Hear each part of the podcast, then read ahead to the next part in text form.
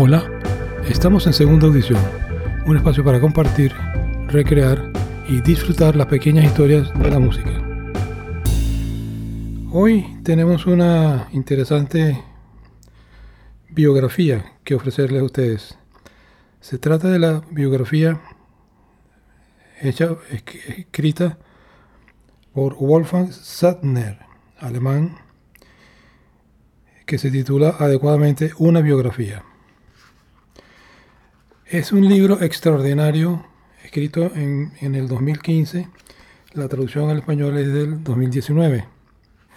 La verdad es que faltan las, las palabras y los calificativos para describir esta tremenda obra sobre uno de los pianistas más importantes del mundo y que se jacta, digamos, en el buen sentido, de haber podido conseguir a Keith Jarrett como sujeto para diversas entrevistas que forman parte pues de la biografía.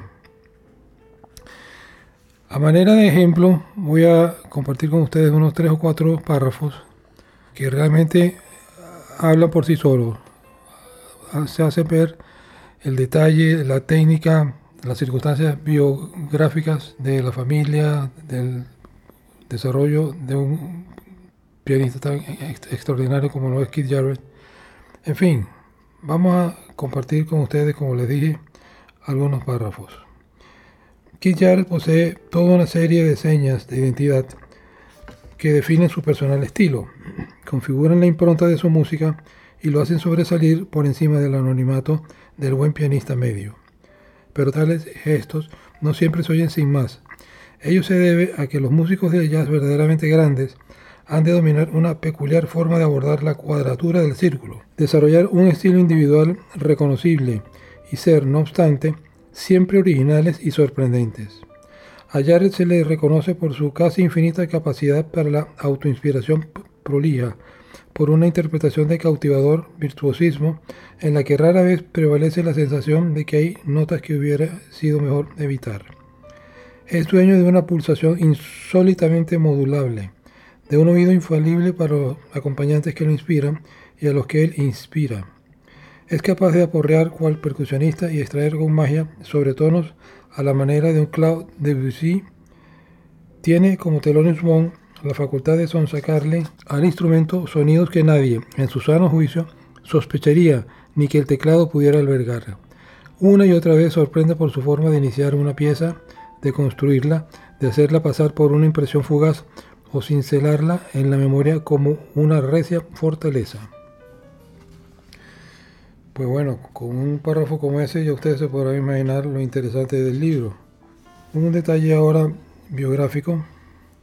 Hacia 1956, mucho más que el hipertalento de Keith, lo que debió de influir en la carrera musical de los cuatro menores, estamos hablando de los hijos, hermanos, fue la separación de los padres. El divorcio hizo que la existencia asegurada y el hogar estable se convirtieran en una pesadilla para la madre y sus cinco hijos impúberes, de los cuales el más joven aún era un bebé y el mayor tenía 11 o 12 años. Ian Carr describió con palabras de la madre lo que ésta sintió durante aquella catástrofe personal y económica. La lucha desde ese día fue muy dura. Ahí estaban las cinco criaturas, Sufrí un colapso, pensé que iba a morirme y miré aquellas caras. Tuve que venderlo todo porque no podía pagar las facturas. Era una sensación horrorosa. Toda mi energía se iba en sostenerlos. Hubo momentos en que no teníamos que comer ni dinero para pagar el alquiler. Constantemente tenía tres o cuatro trabajos a la vez para ir tirando y no me arrepiento. Como en tantos hogares en donde impera el arte, se nota pues las dificultades que pasaron cuando jóvenes la, familia Jarrett. Vamos ahora a comentar un poco sobre el sello ECM, que es fundamental para la comprensión y descripción de la carrera de Keith Jarrett. Empezamos con un comentario sobre Manfred Eicher, el productor y guía fundamental del, del sello ECM. Manfred Eicher tenía 26 años cuando en 1969 estando en Múnich, fundó su discográfica independiente ECM, con el modesto capital de partida que le cedió un amigo con quien compartía negocios. El pianista Keith Jarrett, cuya música empezó a editar poco después, era dos años menor. Cuando en 1971 sellaron su colaboración con un apretón de manos, la opinión pública ciertamente intuía que ahí, a la sombra de Charles Lloyd y Miles Davis, había madurado un genio. Jarrett se había dado a conocer en giras y había publicado discos con jazzistas de renombre, así como grabaciones de trío a su nombre. Pero su verdadero triunfo aún estaba por llegar. Manfred Eicher, el productor con su infalible olfato para la calidad musical, y Keith Jarrett, el artista riguroso y poco dispuesto a hacer concesiones, debieron de darse cuenta muy rápidamente de que podían fiarse el uno del otro. Su alianza que ha perdurado hasta el día de hoy ha marcado de forma decisiva la historia del jazz a lo largo de más de 40 años y ha aportado una importante contribución a la interpretación musical en el siglo XX. Siguiendo con más comentarios sobre el sello, ECM. Desde el 1978 en adelante, y salvo tres grabaciones de obras de Bach, Handel y Lou Harrison, Keith registraría su música únicamente en ECM, sin haber firmado jamás un contrato de exclusividad. Quedará en el terreno de la especulación conjeturar cuáles de estas producciones posiblemente nunca se hubieran materializado sin la conexión con la empresa de Iker. La discografía de Jarrett abarca, entre tanto, más de 70 producciones con el sello jazzístico de ECM y el sello ECM New Series para música clásica y contemporánea, concebido y creado para acoger otras propuestas artísticas en 1984. La prioridad que los productores americanos dan a las razones comerciales, sin embargo, permite concluir con cierta probabilidad que trasladadas a Estados Unidos, muchas de las ideas puestas en práctica por ECM jamás habrían salido de la fase de, proyecto. El prestigio del artista Keith Jarrett en el mundo de la música, de eso no cabe duda, fue promovido sustancialmente por las ejemplares producciones de Manfred Eicher y las posibilidades que éste ofreció de forma generosa para el desarrollo de toda idea musical sin consideraciones comerciales o incluso concesiones estéticas. A la inversa, claro está, también es cierto que en la misma medida ECM debe su posición como sello al prestigio de Jarrett. El fundador o el galardonado que sacó el primer disco de la ECM New Series, que es un sello dedicado a la música clásica y seria, la música compuesta, es nada más y nada menos que Arvo Part. Y una pequeña frase magistral dice, habla mucho de, Arvo Part, así como de Keith Jarrett, a pesar de lo escueto que puede ser el comentario a continuación dijo Arbopar en algún momento. Mi relación con ECM va más allá de las categorizaciones. Es un complemento natural de mi actividad como compositor. Este sello ECM New Series realmente también se la trae.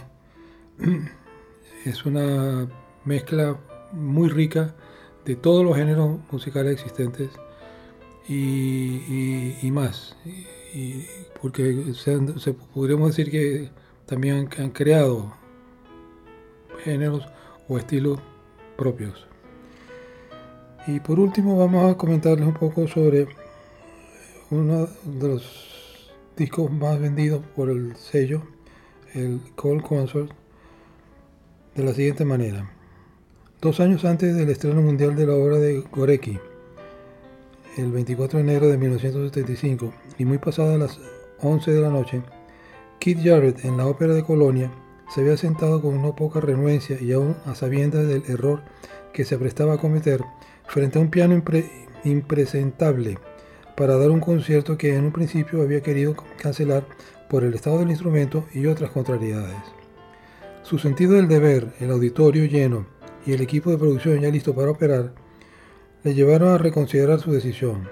El concierto fue grabado y después, como si se tratara de un antiguo cuadro sobrepintado, liberado de todas las impurezas y deficiencias por Manfred Eicher y el ingeniero de sonido Martin Whelan, para finalmente ver la luz el lacónico título de Corn Concert.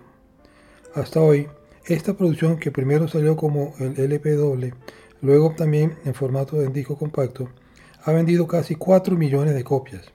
Ninguna otra grabación de piano en solitario de la historia del jazz ha alcanzado esta cifra. Pero a diferencia de la obra de Gorecki, The Corn Concert no encontró el camino de la popularidad gracias al apoyo de una institución que lo usara con fines publicitarios, ni tampoco obedeciendo unas leyes de mercado certeramente calculadas. En el fondo, el increíble éxito de esta producción sigue siendo, hasta cierto punto, un enigma para muchos, incluso para el propio Jarrett.